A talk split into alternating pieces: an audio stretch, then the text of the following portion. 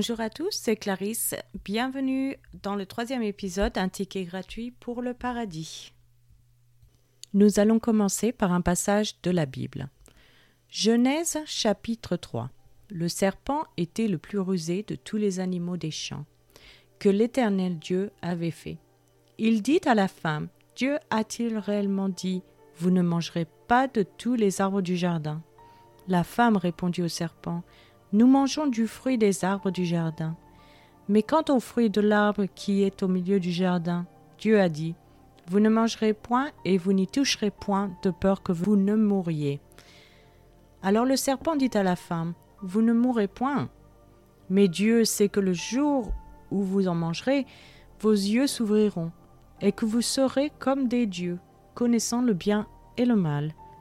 La femme vit que l'arbre était bon à manger et agréable à la vue, et qu'il était précieux pour ouvrir l'intelligence. Elle prit de son fruit et en mangea.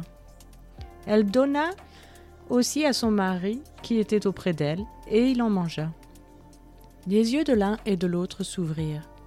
Ils connurent qu'ils étaient nus.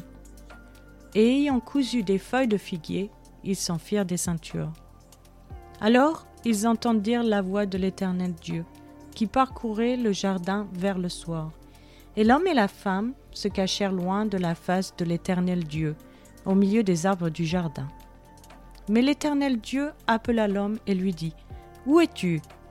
Il répondit, J'ai entendu ta voix dans le jardin et j'ai eu peur, parce que je suis nu et je me suis caché. Et l'Éternel Dieu dit, Qui t'a appris que tu étais nu est-ce que tu as mangé de l'arbre dont je t'avais défendu de manger? L'homme répondit La femme que tu as mise auprès de moi m'a donné de l'arbre, et j'en ai mangé. Et l'Éternel Dieu dit à la femme Pourquoi as-tu fait cela? La femme répondit Le serpent m'a séduit, et j'en ai mangé. L'Éternel Dieu dit au serpent Puisque tu as fait cela, tu seras maudit entre tout le bétail et entre tous les animaux des champs. Tu marcheras sur ton ventre et tu mangeras de la poussière tous les jours de ta vie. Je mettrai inimitié entre toi et la femme, entre ta postérité et sa postérité. Celle-ci t'écrasera la tête et tu lui blesseras le talon. Il dit à la femme, J'augmenterai la souffrance de tes grossesses, tu enfanteras avec douleur, et tes désirs se porteront vers ton mari, mais il dominera sur toi. Il dit à l'homme, Puisque tu as écouté la voix de ta femme, et que tu as mangé de l'arbre au sujet duquel je t'avais donné cet ordre, tu n'en mangeras point.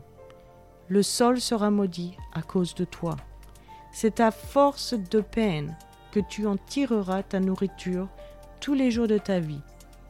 Il te produira des épines et des ronces, et tu mangeras de l'herbe des champs. C'est à la sueur de ton visage que tu mangeras du pain. Jusqu'à ce que tu retournes dans la terre, d'où tu as été pris, car tu es poussière, et tu retourneras dans la poussière. Adam donna à sa femme le nom d'Ève, car elle a été la mère de tous les vivants. L'Éternel Dieu fit à Adam et à sa femme des habits de peau, et il les en revêtit. L'Éternel Dieu dit, Voici l'homme est devenu comme l'un de nous, pour la connaissance du bien et du mal. Empêchons-le maintenant d'avancer sa main, de prendre de l'arbre de vie, d'en manger et de vivre éternellement. Et l'Éternel Dieu le chassa du jardin d'Éden, pour qu'il cultivât la terre d'où il avait été pris. C'est ainsi qu'il chassa Adam et il mit à l'orient du jardin d'Éden les chérubins qui agitent une épée flamboyante pour garder le chemin de l'arbre de vie. Nous allons maintenant parler de la toute première prophétie sur le Christ. Bien que le Christ puisse être évoqué dans l'histoire de la création avec l'Esprit Saint, une partie de nous, dans Genèse chapitre 1 verset 26, il est dit Faisons l'homme à notre image, selon notre semblance.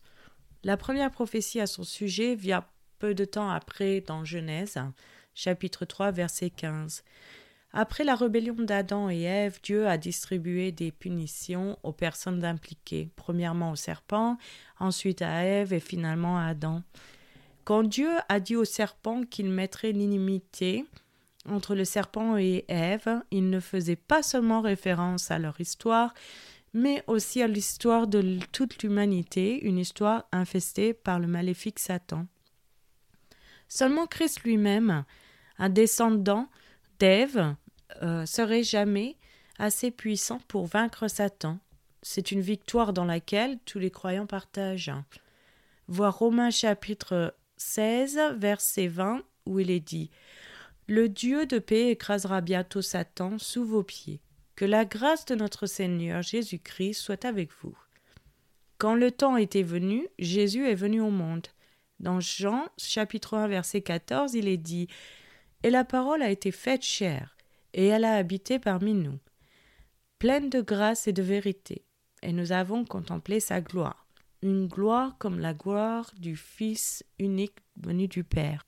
Dans Jean chapitre 3 verset 16, il est dit Car Dieu a tant aimé le monde qu'il a donné son Fils unique, afin que quiconque croit en lui ne périsse point, mais qu'il ait la vie éternelle.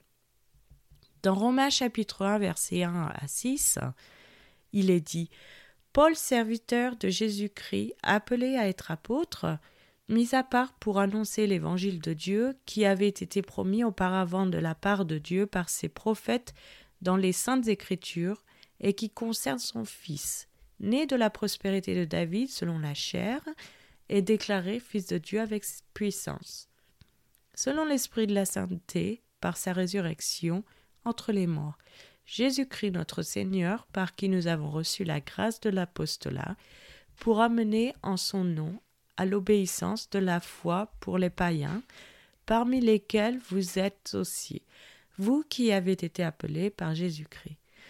Et dans Galates chapitre 4 verset 4, il est dit Lorsque les temps ont été accomplis, Dieu a envoyé son Fils, né d'une femme, né sous la loi. Et dans 1 Jean chapitre 4, verset 14, il est dit Et nous avons vu et nous attestons que le Père a envoyé le Fils comme sauveur du monde. Il est venu pour écraser le mal que les humains avaient permis à Satan d'introduire dans le monde, fermer le gouffre profond qui avait séparé l'humanité de Dieu, détruire Satan, libérer ceux qui sont emprisonnés par le péché et leur peur de la mort, dans Hébreu chapitre 2 versets 14 et 15, il est dit Ainsi donc, puisque les enfants participent au sang et à la chair, il y a également participé lui-même, afin que, par la mort, il anéantisse celui qui a la puissance de la mort, c'est-à-dire le diable, et qu'il délivrera tous ceux qui, par crainte de la mort, étaient toute leur vie retenus dans la servitude. Et voilà, c'est maintenant la fin de l'épisode 3. Je vous invite à, à, revenir pour le prochain épisode. Je vous souhaite une excellente journée. C'était Clarisse dans un ticket gratuit pour le paradis. Thank you.